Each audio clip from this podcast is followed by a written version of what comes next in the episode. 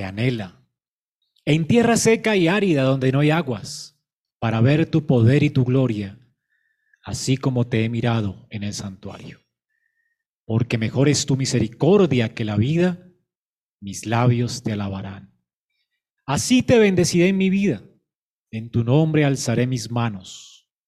Como de meollo y de grosura será saciada mi alma, y con labios de júbilo te alabará mi boca, cuando me acuerde de ti en mi lecho, cuando medite en ti en las vigilias de la noche. Hermoso salmo, ¿verdad? Si usted lee ese salmo, ¿dónde estaría David aquí? En un desierto. En tierra seca y áridas estaba David, donde no había agua. ¿Cuál fue la respuesta de David a su situación? Señor, la verdadera sed la tiene mi alma, mi carne te anhela a ti. ¿Cuál fue la respuesta de David en medio de su desierto o en medio del desierto? Señor, veré tu poder y tu gloria como te he mirado en el santuario y mis labios te alabarán.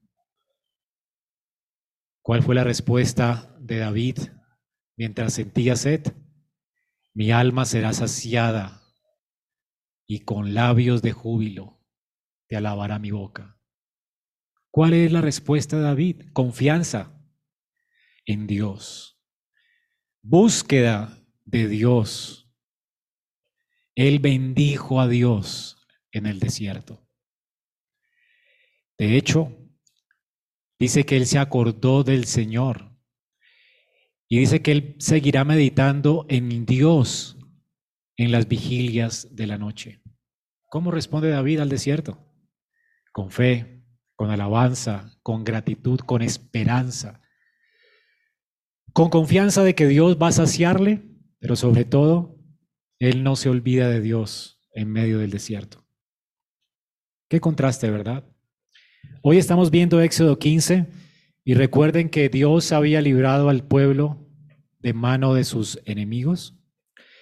Había destruido a todo un ejército, el mejor ejército de ese mundo conocido. Dios lo destruyó bajo el agua, bajo el mar rojo. Israel había celebrado ese día de una forma extraordinaria, cantó a Dios, las mujeres danzaban, tocaron pandero y, estaban muy gozosas por causa de haber visto la destrucción de sus enemigos. Un pueblo esclavo ahora es libre y están celebrando al Señor. Sin embargo, ellos no querían irse. ¿Quién quiere irse después de una fiesta, una celebración. Nadie quiere irse. El texto nos dice que Moisés hizo que Israel partiera del Mar Rojo. Moisés hizo, esa palabra allí es fuerte en el idioma hebreo. Moisés los hizo ir. Moisés sabía que no era, Dios no los había llamado solamente a celebrar allí junto al Mar Rojo. Dios les ha llamado a peregrinar y a ir a la tierra que fluye leche y miel que Dios juró a Abraham que les daría. Ellos tenían que ir a conquistar, tenían que ir al lugar de Dios. Dios les llamó para que estuvieran en su presencia, en su casa, ¿verdad? Y Dios les ha redimido para que ellos lleguen a ese lugar de reposo. Ellos tienen que salir de allí. Y Moisés lo sabía, así que los hizo partir. Moisés era un siervo de Dios y sabía recibir dirección de Jehová y seguirla. Y es lo que estaba haciendo aquí. Moisés hizo que el pueblo, quién sabe qué haría para que los, los convenciera de que no era momento de celebrar más, sino que debían partir de una vez hacia la tierra de Canaán, especialmente hacia el monte Sinaí, donde recibirían de Dios instrucciones y su ley.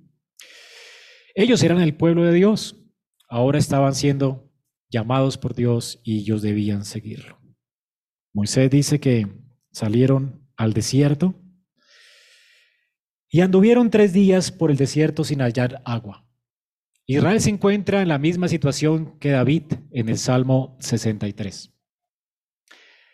Estaban en un lugar desértico, sin agua.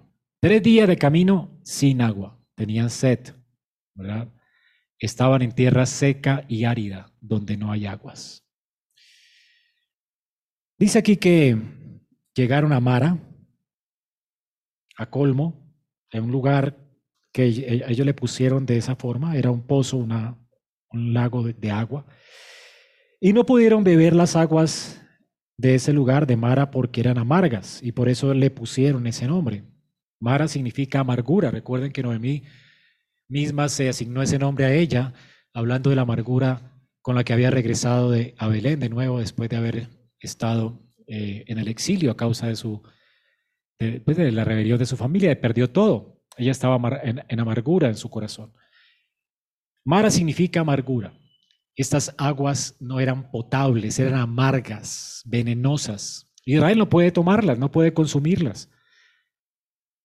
Ahora, estas personas que tienen sed anhelan tomar esta agua y no pueden a causa de la amargura. Su sed no es saciada. ¿Cuál fue la respuesta del salmista en el desierto? Fe, fe, confianza, seguridad de que Dios proveería para él y lo saciaría del bien de su casa. Confianza en Dios, en que Dios era su porción, de que la verdadera sed de su alma no estaba en ese desierto, sino en su corazón. El salmista alabó pues a Jehová y esperó en él y su alma fue saciada. ¿Qué hizo Israel en cambio? Dice la escritura que el pueblo entonces murmuró contra Moisés y dijo, ¿qué hemos de beber? La palabra murmurar es igual que lloriquear, quejarse, amargarse. La amargura del corazón de Israel era peor que la amargura del agua que ellos buscaron beber el corazón de ellos comenzó a quejarse de Moisés. ¿Por qué no se quejaron de Dios? Bueno, realmente es lo mismo. El corazón del pueblo, nosotros muchas veces respondemos igual que Israel. Las circunstancias para ellos eran difíciles. Piensen ustedes y pónganse en sus zapatos por un momento. Imagínense ustedes peregrinando con dos millones de personas, quizás cinco millones de personas en medio de un desierto, su cantimplora vacía, tres días de camino y no hay agua. Siquiera usted como hombre, imagine a sus, a sus hijos. Yo a veces voy de aquí a mi casa, por ejemplo, y mi, mi hija tiene sed y comienza a pedir agua insaciablemente y desespera realmente. Ella no descansa hasta que yo no le dé agua. Y si no hay agua, Mientras viajamos, ella va a seguir pidiendo hasta que le dé agua, agua, agua, agua. ¿Verdad? ¿Han visto un niño pedir agua? Desesperante, ¿verdad? Ahora, si, ese, si eso es una hora mientras viajo a mi casa, imagínate tres días. Desesperante, ¿no? Ves a tu hijo deshidratarse, luego tu esposa desesperada porque no hay agua, ¿Qué estamos haciendo acá? Mira, mi hijo está deshidratado y las mamás que se preocupan mucho por un niño, ¿verdad? Imagínate, hasta menos que por ellas mismas, ellas no entienden qué está pasando y por qué su esposo las está exponiendo a este desierto y hacia dónde van. ¿Hacia dónde nos vas a llevar? Las mismas mujeres que estaban danzando de alegría, ahora se están quejando porque no hay agua y están quejándose tal vez con su esposo y echándole la culpa, ¿por qué seguiste a Moisés? ¿Por qué no se quejan con Dios? Es más fácil, ¿verdad? Por temor tal vez de nuestro corazón quejarnos con las circunstancias que quejarnos de Dios. Pero es lo mismo. Es lo mismo. ¿Quién te dio el marido que te está dirigiendo? Pues Dios. Si te quejas de tu marido, ¿con quién te estás quejando? Con Dios. ¿Quién te dio los dones? ¿No dice que herencia de Jehová son los hijos? Entonces, ¿por qué te quejas cuando tus hijos se quejan? ¿No te los dio Dios? ¿No son provisión y regalo de Dios?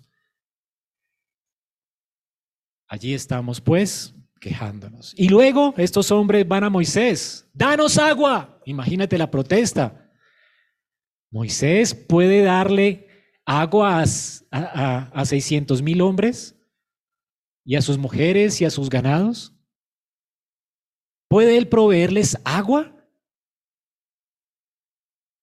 El mismo pueblo que ha visto cómo Jehová convirtió en sangre las aguas del Nilo, sabiendo que Dios podía convertir materia en otra cosa, no creyó que Dios podía convertir esas aguas amargas en dulces o hacer brotar aguas en el desierto. ¿Acaso Dios no puede hacer eso? El mismo Dios que les rescató de sus enemigos y sepultó al mejor ejército del mundo bajo, bajo mar y los rescató a ellos, ¿no podrá salvarles ahora simplemente y sencillamente tres días de sed? ¿A quién debió clamar Israel? A Dios. ¿Podía Moisés saciarles? Moisés no podía hacerlo. Es injusto con Moisés. Ahora la situación es desesperante, ¿verdad? Juzgamos muy rápidamente a Israel, pero ¿qué de ti? ¿Cómo está tu corazón en el día de hoy? ¿Cuántas quejas y amarguras salen de nuestro corazón? De la abundancia del corazón habla la boca. ¿No nos quejamos de las circunstancias muchas veces? En lugar de ir a Dios en confianza como el salmista y saber que Dios nos es suficiente. Como el salmista, ¿por qué no entendemos que Dios es el que provee aún los desiertos para nuestra vida y para nuestro bien? Pero nos quejamos de las circunstancias que Dios provee para nosotros. Perdemos un ser querido y le echamos la culpa al médico. ¿No es Dios quien quitó? ¿No dice Job, Jehová quitó, Jehová dio, sea el nombre de Jehová bendito? Culpamos a la economía, a la bolsa, a la caída de no sé qué, a las, al coronavirus. No es Dios quien nos quita la salud, no es Dios quien nos quebranta, no es Dios quien provee para nosotros pruebas o oportunidades. ¿No es lo que dice Job en medio de la prueba? Bendito sea el nombre de Jehová, porque Él es el que está mandando estas cosas. No, hermano, la culpa no la tiene tu esposa o tu esposo o el médico no le echamos la culpa a los médicos en lugar de echarle la culpa a Dios. No, la culpa es del médico. Él no hizo una buena praxis. Esto es injusto. ¿Puede un médico retener la vida de alguien? Quizás hizo su mejor esfuerzo, quizás está trasnochado y, y se equivocó en su práctica, pero él no podía hacer absolutamente nada. Cuando Dios le quita la vida a alguien, se la lleva. Cuando Dios enferma, te enferma. Bueno, si no le echamos la culpa a las personas, quizás la tienen cosas inmateriales. Ahora la culpa de todas nuestras enfermedades las, puede tener, no sé, la, la, inyección que nos están aplicando a todos. Es que ahora me enfermé por la inyección o por tal cosa. Pero buscamos culpables a causa de la amargura de nuestro corazón. Es difícil. Y nadie dice que no sean difíciles las circunstancias o el dolor que podamos estar sintiendo o la enfermedad por la que estemos pasando o la pérdida que tengamos. Son situaciones difíciles y desesperantes. El problema es la amargura del corazón. ¿Por qué respondemos así a la luz del Dios que tenemos? Eso es injusto y es pecado contra el Señor. Lo que Israel está haciendo es rebelarse contra Dios y contra la situación a la que Dios les está, les está llevando. Dios les ha puesto en el desierto para mostrarles que hay una amargura más terrible que la amargura del pozo que están buscando para saciar su sed. La amargura está en su propio corazón.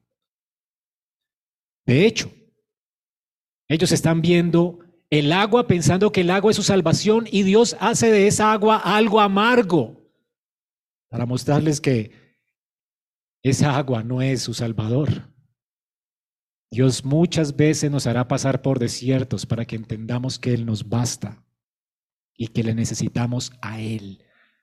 Fue lo que entendió el salmista siendo un hombre maduro en la fe. mi alma tiene sed de ti. Aquí, en tierra seca y árida, donde no hay agua, donde mi lengua se pega al paladar. Mi alma tiene sed de ti. Mi carne, aunque desfallece, te anhela es a ti.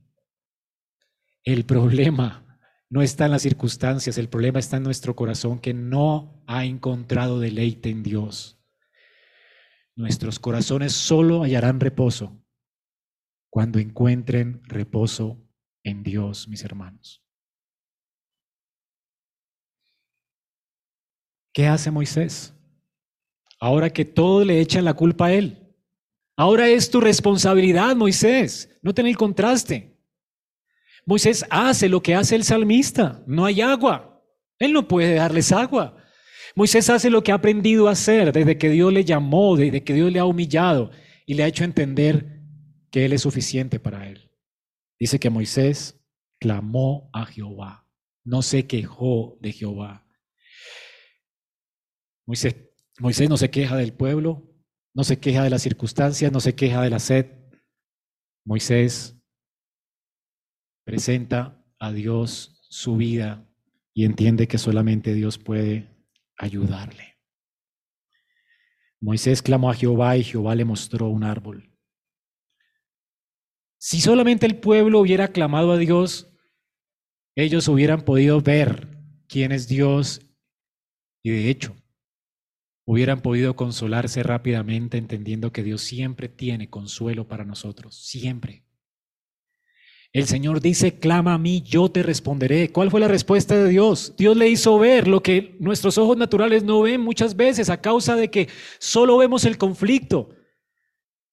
Cuando en medio del conflicto vamos a Dios, Dios abre nuestros ojos para ver que la solución a nuestros problemas, el consuelo para nuestro corazón, siempre ha estado allí y no lo habíamos visto. Dios tenía un árbol para endulzar las aguas de Mara. Dice que Jehová le mostró un árbol. La solución estaba al alcance de su mano. Él no la hubiera podido ver si no buscaba a Dios. Hubiera sido un desperdicio para Moisés también quejarse junto con el pueblo. No habría tenido solución para él, ni para su sed, ni para el resto del pueblo. Pero Moisés es sabio y entiende en su madurez a quién ir en medio de los desiertos. ¿Y quién es el que le ayuda en medio de los desiertos? ¿Quién puede endulzar su propio corazón en medio del desierto? Dice que Moisés echó este árbol en las aguas y las aguas se endulzaron. Qué increíble, ¿verdad? Dios provee para ellos no solamente agua, pero les provee agua dulce. Esto es un gran milagro. No existen árboles en este tiempo donde sepamos que convierte aguas venenosas en aguas saludables. Esto fue un milagro, de hecho. No se ha conocido algo así. Así que lo que tenemos aquí fue un milagro. Dios provee agua sobrenatural para que su pueblo beba y se sacie. Ahora, ¿qué merecía Israel? ¿Merecía estas aguas? ¿Sabes qué mereces tú en medio de tu queja cuando te quejas de las circunstancias y te estás quejando en últimas de Dios? Tú solo mereces la indignación de Dios y su ira. De hecho, su ira eterna. Eso es rebelión contra el Señor. Calvino dice que, por supuesto, la tentación de ellos no era fácil. Sufrir de sed por tres días en tierra seca sin encontrar remedio no era fácil. Entonces no es sin razón que ellos se quejaran con ansiedad, pero el dolor, cuando se llena de contumacia, no merece perdón. Qué cierto es esto. Cuando ya nuestro corazón se vuelve contumaz y rebelde y menospreciamos el desierto donde Dios nos ha puesto y nos quejamos de las circunstancias que Dios está proveyendo, ese es el gran problema y merecemos realmente la ira de Dios, no el perdón. Eso es rebelión. Lo que Israel hizo fue rebelión contra Dios. Dice Calvino que en tal emergencia ellos debieron haber dirigido a Dios sus oraciones. No debieron haberse quejado con Moisés, por supuesto, ni contra Dios. Ellos descuidaron la oración, pero no solamente esto, también atacaron a la persona que Dios había puesto sobre ellos y le exigieron a esa persona, danos agua. Ellos actuaron no solamente contra Dios, pero actuaron con orgullo y con incredulidad. Cierro comillas. ¿Con qué rapidez el pueblo olvidó lo que Dios había hecho por ellos? En lugar de buscar a Dios y aferrarse al Dios que tenían, al conocimiento que tenían de ese Dios y de lo que había hecho por ellos, en su contumacia menospreciaron a Dios y por supuesto fueron injustos con su siervo. Ellos Pasaron entonces de la fiesta a la amargura en un día. Tres días, pues, pero en un momentico. ¿No estaban celebrando que Dios les había destruido al ejército más glorioso del mundo? Hermanos, ellos olvidaron las diez plagas. Dios trajo plagas sobre Egipto y ellos no fueron tocados. Dios trajo ruinas sobre Egipto y ellos salieron ricos pero lo olvidaron. Habían sido esclavos durante 400 años, era una generación que jamás había visto la libertad y Dios los hizo libres. Su verdugo era el más poderoso de ese tiempo conocido y Dios destruyó a su verdugo y todo su ejército. Y ellos olvidaron todo esto. Ellos olvidaron a su Dios. Olvidaron sus poderosos hechos, olvidaron cómo Dios venció a sus enemigos en el Mar Rojo. ¿Y saben qué es lo peor de todo? ¿Saben cuál es el contexto de esto, hermanos? Dice que una nube acompañaba a Israel de día y una columna de fuego de noche. Y esa columna, que es lo que llaman la gloria de Jehová, no se apartó de ellos nunca. Estaban viendo ese pozo y la nube estaba con ellos. Probaron esa agua amarga y la nube estaba dirigiéndolos a ellos hasta allí. ¿Acaso no era ese Dios manifestado en esa nube poderoso para hacer llover agua, para hacer brotar agua, para endulzar agua? ¿Acaso los va a dejar Dios morir de sed? Esto es terrible. A la luz de quién es Dios, ellos no debieron quejarse nunca. Debieron confiar en que verían en el desierto su poder y su gloria, así como le estaba mirando en esa columna de nube y de fuego. Era injustificada su rebelión, era injustificada su amargura. Qué fácil es juzgarlos a ellos. Pero ¿qué de ti, hermano? ¿Acaso Cristo ya no ha venido? ¿Y esa teofanía no se ha hecho carne? ¿Acaso Él no ha derramado su espíritu sobre nosotros? ¿Acaso Él no está con nosotros todos los días hasta el fin del mundo? ¿Acaso el Señor no está contigo? Entonces, ¿por qué te quejas? ¿Habrá un lugar donde Él no te esté dirigiendo? ¿Habrá una persona que Él no esté poniendo en tu camino para santificarte? ¿Habrá personas que Dios no te esté proveyendo a ti para que las bendigas y te quejas de ellas? Te quejas de las circunstancias, te quejas de las personas.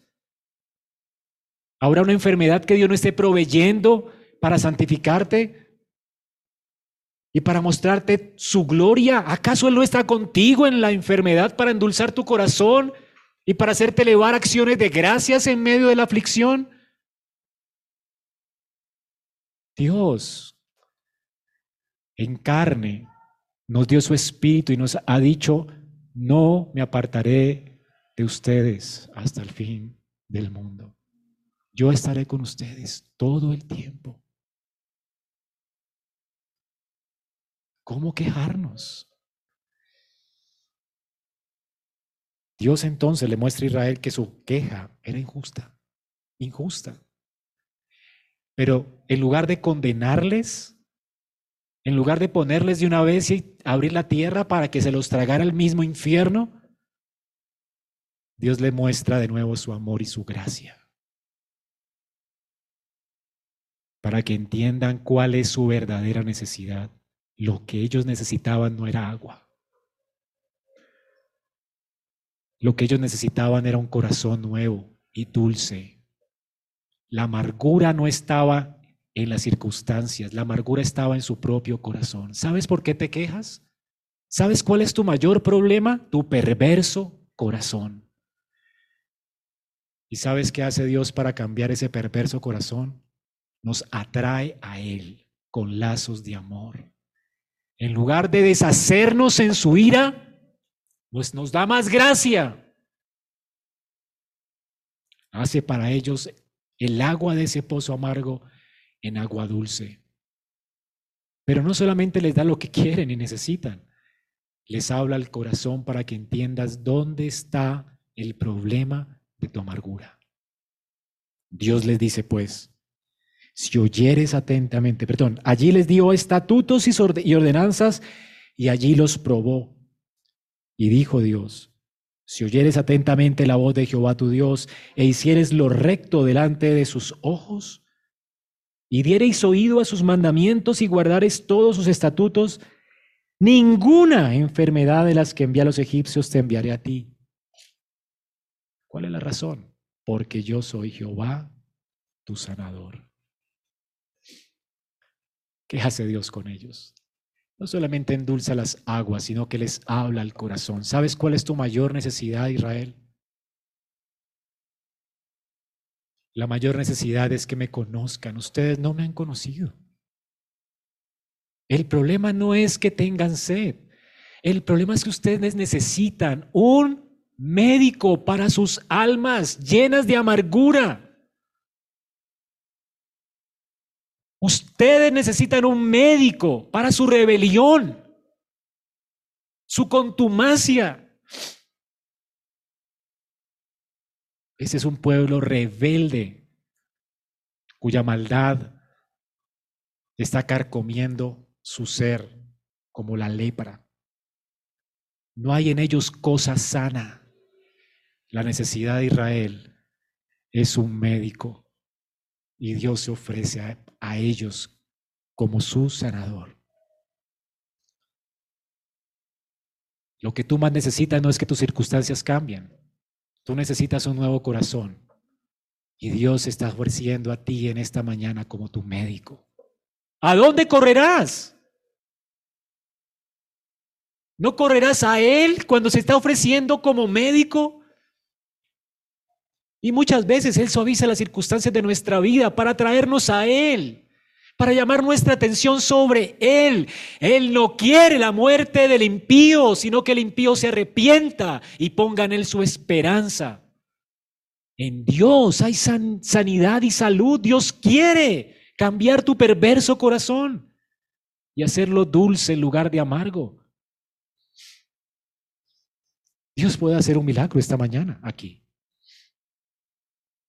quitar las quejas de tu perverso corazón y hacerte una persona agradecida hoy si tan solo creyeras en que Él es tu sanador y que tu problema es rebelión, no las circunstancias. Tú eres rebelde hasta los tuétanos. Pero tienes en Dios un Salvador, glorioso Redentor, que no te mata. No quiero, dice Jehová, la muerte del impío, sino que se conviertan de sus malos caminos y me miren. Yo los sanaré, yo los sanaré. ¿Saben cómo se llama esto? Gracia. Gracia. Por eso es que Dios trae pruebas a nuestra vida, para mostrarnos nuestra necesidad de Él como médico. Hermanos, todo lo que necesitamos para la vida y la piedad está en Dios. Dios quiere realmente endulzar tu corazón. Y para eso trae pruebas a nuestra vida. Quiero que me acompañen a Santiago, capítulo 1, versículo 2.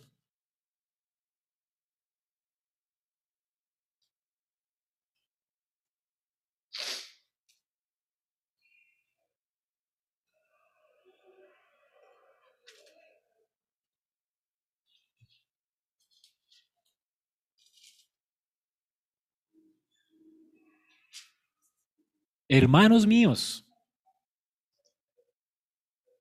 tened por sumo gozo cuando os halléis en diversas pruebas. ¿Gozo? ¿En diversas pruebas? ¿Está loco Santiago? No, no está loco Santiago. El problema es tu corazón. Las pruebas van a venir en medio de este mundo. Si pudiéramos comparar la peregrinación de Israel desde que salió de Egipto con nuestra vida ahora en Cristo, podríamos decir que ellos ahora estaban en proceso de santificación, y lo estaban de hecho. Y por eso vienen pruebas. Las pruebas del Señor no vienen para hacernos tropezar y caer. Dios no tienta a nadie de esa forma. La prueba del Señor viene para que entendamos lo suficiente que es Él y para que nos fortalezcamos en Él y para que estemos completos en Él. Dios no quiere dañarnos en la prueba. La prueba viene para que estemos más aferrados a Él y entendamos que separados de Él nada podemos hacer. La prueba viene para que entendamos esto y entonces en medio de la prueba salgamos airosos, dando gloria a Dios y confiando más en Él. Las pruebas van a venir. Y en medio de la prueba tú puedes responder con gozo y gratitud como lo hizo Job y el salmista en el salmo que leímos al principio. Tú puedes responder con canción. He visto personas en el lecho de muerte, hermanos, que en lugar de quejarse de su enfermedad terminal o en lugar de quejarse de su circunstancia, ha clamado a Dios y Dios ha llenado su corazón en lugar de amargura, de dulzura. Ellos pueden dar esperanza a la gente que está muriendo alrededor de ellos en un hospital. En su lecho de muerte pueden dar esperanza a otros por la dulzura. Dios cambia la amargura de su corazón en dulzura. ¿No es esto un milagro? Claro que puedes vivir con sumo gozo en todas las pruebas, porque Dios te es suficiente. ¿Cómo logras esto? Arrepintiéndote, hermano. ¿Y cómo te arrepientes? Aferrando tu corazón a la verdad de quién es Dios y lo que Él ha hecho por ti. ¿Sabes por qué se quejó Israel? Porque olvidaron a Dios, su fuente de satisfacción. Ellos olvidaron completamente a Dios. ¿No nos dice eso Santiago? Sabiendo cómo es que yo puedo tener gozo en medio de la prueba. Sabiendo en la manera es un verbo, sabiendo la forma en que yo puedo en medio de las pruebas tener gozo, sabiendo, yo tengo que saber algo. Sabiendo que la prueba de vuestra fe produce paciencia. Dios no nos está probando para matarnos, Dios nos está probando para hacernos pacientes, para darnos más esperanza de que Dios nos va a llevar a puerto seguro. No importa si Dios nos está matando con una enfermedad, pues mejor todavía Dios endulzará nuestro corazón para agradecerle, porque más cerca estamos de su salvación en medio del dolor y la enfermedad que antes. Él nos va a llevar seguros a casa. ¿No dice Pablo esto? No sé qué escoger, morir y estar con Cristo o estar aquí a causa de el ministerio. No sé qué es mejor. Así que, ¿por qué la queja? Y entonces dice Santiago, esta prueba produce paciencia. Tenga la paciencia su obra completa. ¿Para qué? El propósito de Dios es que seamos perfectos y cabales, que tengamos una mente clara de quién es nuestro Dios y a qué fuimos llamados y a dónde nos ha llamado. De manera que no nos falte cosa alguna. Dios nos saciará, hermanos, con meollo de grosura, como dice el salmista. Dios nos saciará. Dios llenará nuestro corazón de gozo y nos santificará en la prueba, nos hará más como Cristo. Dios nos santificará y nos hará ver claramente cuál es tu destino por causa de las promesas que Dios ha hecho a tu vida. ¿Y por qué estás pasando lo que estás pasando? Por causa de la providencia de Dios que está guiando todo, de manera que todas las cosas que vengan sobre nosotros nos ayuden a bien.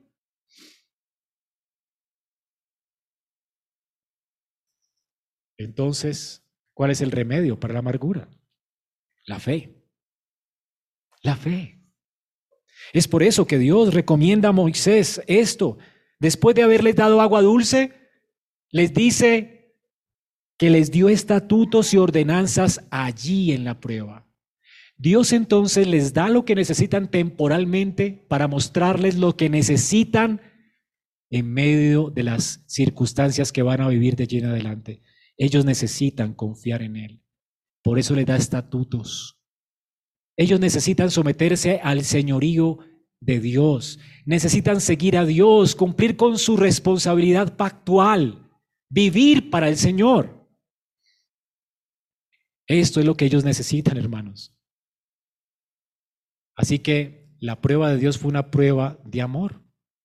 Eso es algo maravilloso, ¿verdad?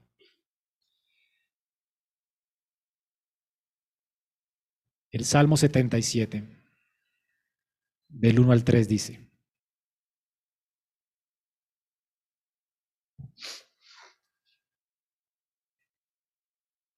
Con mi voz clamé a Dios.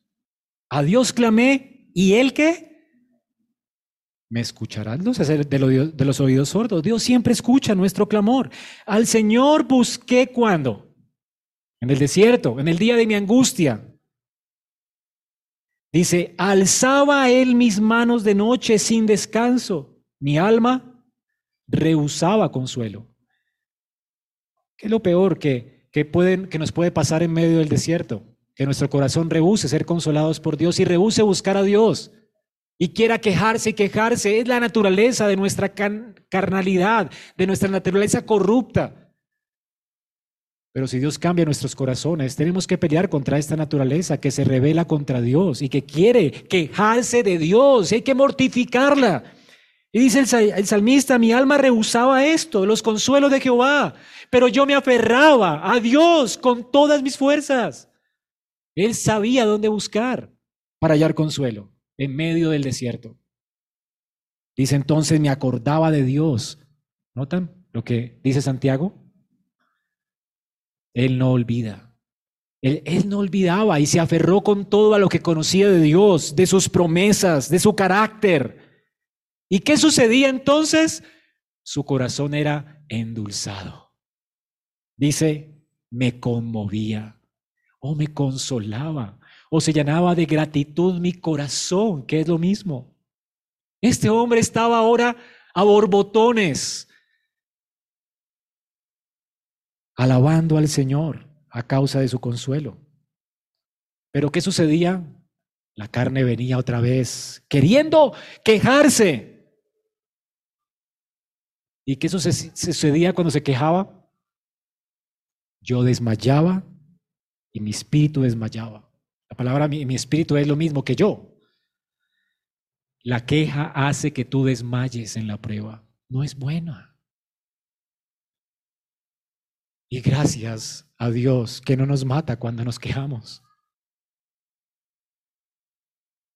No, no me dejabas pegar los ojos, Señor. El Señor no, no apartó su mano de él. Estaba yo quebrantado y no hablaba. Después en el versículo 10 dice, dije, enfermedad mía es esta. Traeré pues a la memoria los años de la diestra del Altísimo. Otra vez él peleaba con su carne y se reponía y traía a su mente quién es Dios y quién era su sanador, quién era su consolador. Y se acordaba de las obras de Jehová, dice el versículo 11, sí, yo haré memoria de tus maravillas antiguas, meditaré en tus obras y hablaré de tus hechos. Oh Dios, santo es tu camino. Ahora, ¿qué, hacía el salmista en el desierto? Cumplir su responsabilidad pactual. Si diereis oído a mi voz, y guardareis mis estatutos. Entonces ninguna plaga que vino sobre Egipto vendrá sobre ti. ¿Y cuál es la razón? Porque yo soy tu sanador. El Señor quiere sanarte de tu rebelión, no importa que tu carne resista a Dios. Aférrate a lo que conoces de Dios, a lo que Él ha hecho por ti ahora en Cristo. Aférrate a la redención que Él te ha dado, como lo hizo el salmista. Y cumple tu responsabilidad de pronunciar con tu boca acciones de gracias y proclamar la gloria de Dios entre tus semejantes. Que tus labios no callen. Cumple tu deber mientras esperas en Dios, porque aún has de alabarle. Tú vas a ver el poder y la gloria de Dios en tu vida. No tienes que quejarte. ¿Cómo luchas con tu queja? Aferrándote a lo que conoces de Dios.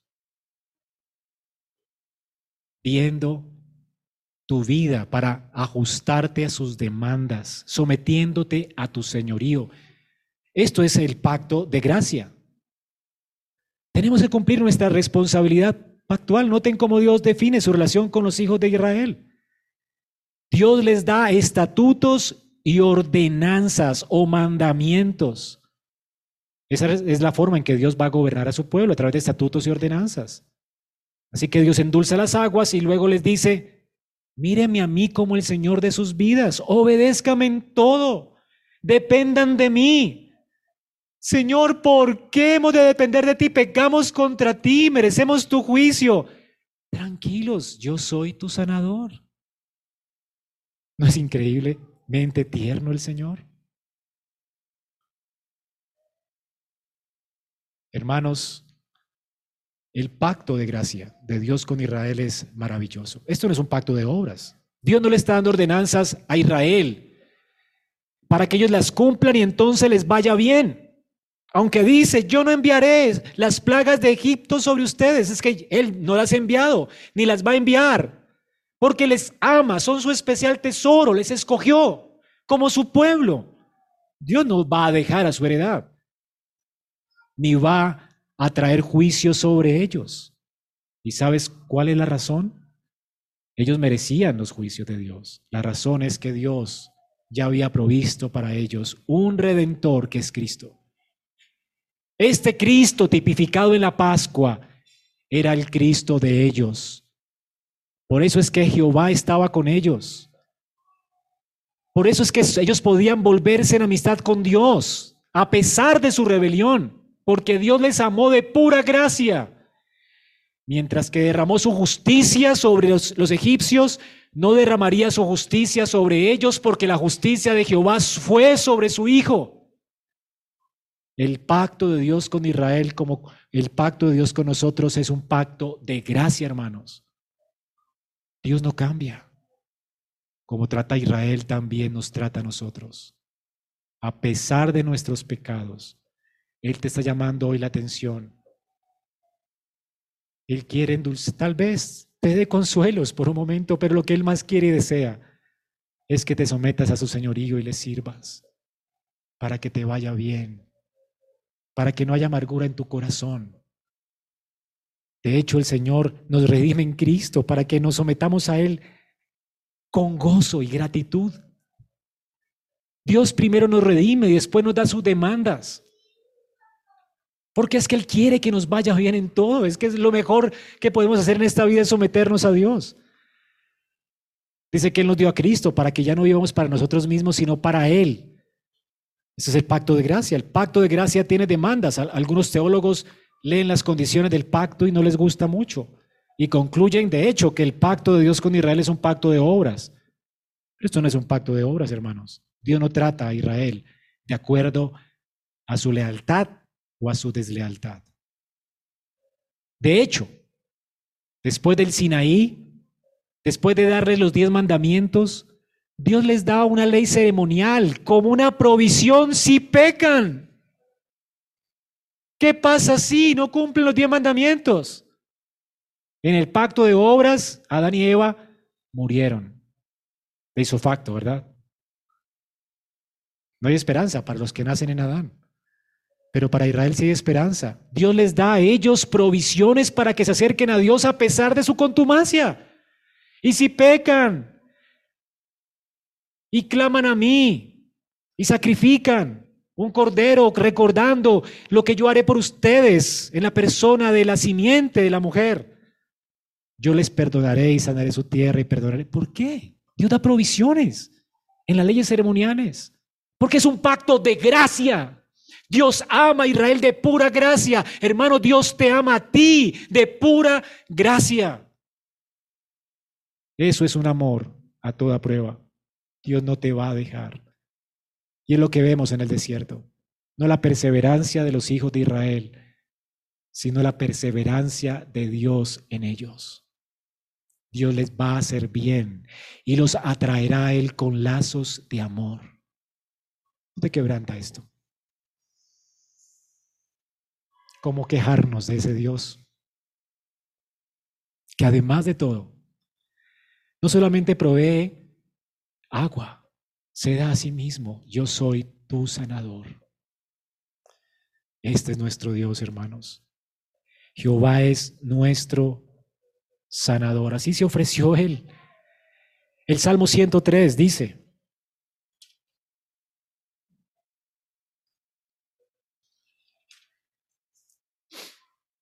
Bendice alma mía Jehová, bendiga todo mi ser su santo nombre. Bendice alma mía y no olvides ninguno de sus beneficios. Haz este ejercicio con tu alma cuando estés tentado a quejarte. Él es quien perdona tus iniquidades. Él es el que sana tus dolencias. Él es el que rescata del hoyo tu vida, el que te corona de favores y misericordias, el que sacia de bien tu boca, de modo que te rejuvenezcas como el águila. ¿Sabes? Es en Dios donde tu alma tiene satisfacción porque Él es un buen médico. Él sana nuestras heridas limpia nuestros pecados, sacia de bien nuestra boca y coloca gozo en nuestros corazones, un gozo que no encontrarás en ningún charco. Así Dios endulce las aguas. No encontrarás esto en otra cosa creada más que en tu creador. Dios quiere endulzar tu corazón, hermano. A veces los ojos nuestros ponen su esperanza en una persona, y vemos como si fuera el oasis de esperanza para nosotros. ¿Y no se convierte después esa persona en algo amargo? Dios no te provee personas para que sean tu satisfacción. Él es tu satisfacción. Dios te provee personas para que las sirvas.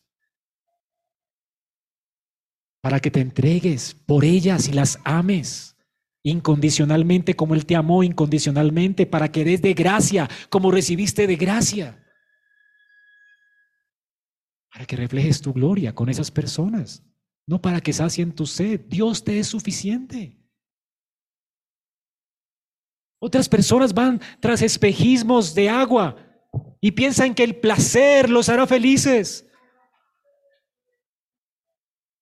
¿Acaso el placer no trae más culpa y amargura en nuestros corazones? ¿Tú crees que el placer te hará feliz? ¿Acaso no te deja más sediento? ¿Se sacian los ojos de ver, los oídos de oír, no, mi hermano.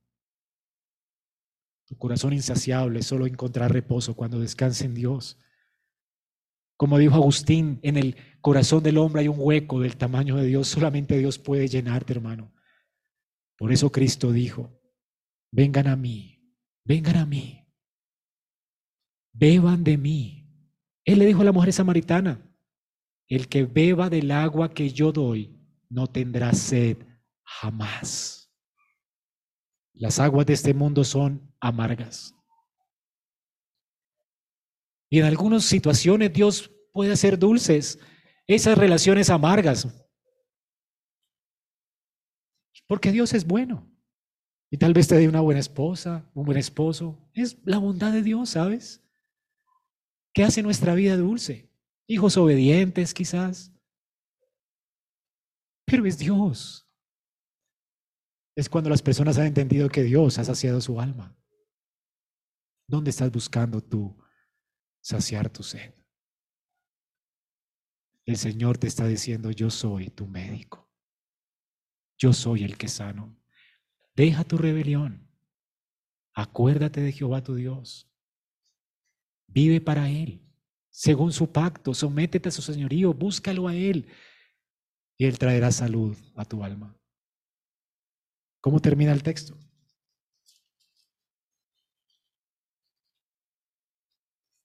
Y llegaron a Lim, donde habían doce fuentes de aguas, setenta palmeras y acalparon allí junto a las aguas. Qué bueno es Dios.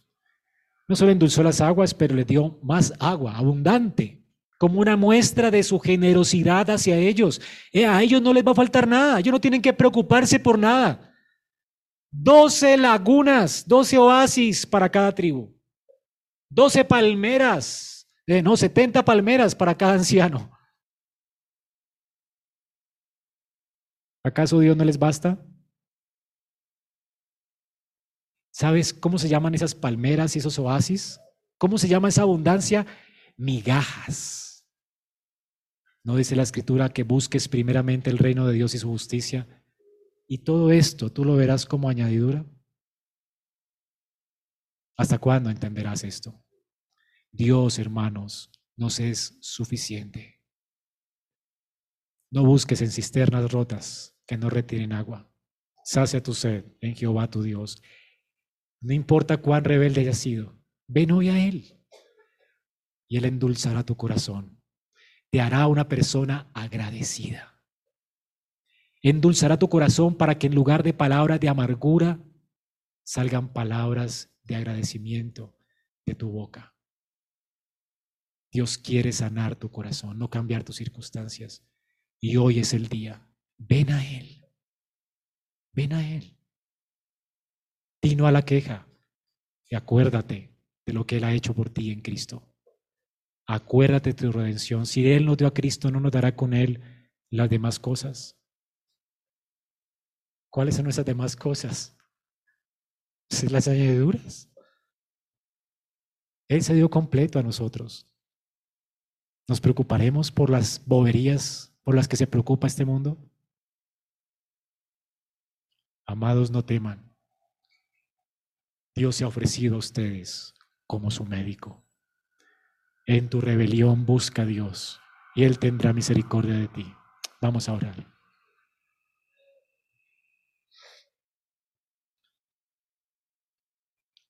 Señor, gracias por recordarnos esta mañana que tú nos eres suficiente.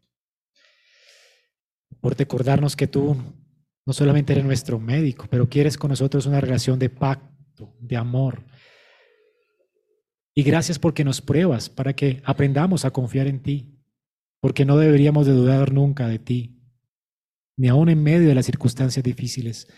Por eso ayúdanos, Padre, a caminar por fe y no por vista. Ayúdanos lo que significa confiar en tu dirección y en tu provisión en todo momento. Señor, ayúdanos también a confiar en ti y aceptar tu providencia como algo bueno y sabio para nosotros, incluso en los momentos cuando nos parezca difícil. Señor, recuérdanos allí en esos momentos cuando estemos tentados a quejarnos, cuán grande eres tú y lo que has hecho por nosotros en Cristo. De manera que podamos confiar en ti y en tu provisión, sabiendo que no nos defraudarás. Señor, y obra en el corazón de los que no te conocen en los cuales solo hay veneno en su lengua y queja y amargura en su corazón. Señor, gracias porque en Cristo hay salud. Tú eres el que sanas. Si endulzaste aguas, puedes endulzar estos corazones hoy, Señor. Trae sanidad hoy y cambia estos corazones de piedra por corazones de carne que te honran y te glorifiquen. Abre sus ojos, abre los ojos de los que no ven hoy para contemplar cuán obediente fue Cristo por ellos y cómo fue a la cruz para morir por sus pecados. Cuán increíble es tu amor, de manera que se entreguen voluntariamente a ti hoy, en este día de tu poder. Te lo pido en Cristo Jesús, Padre. Amén.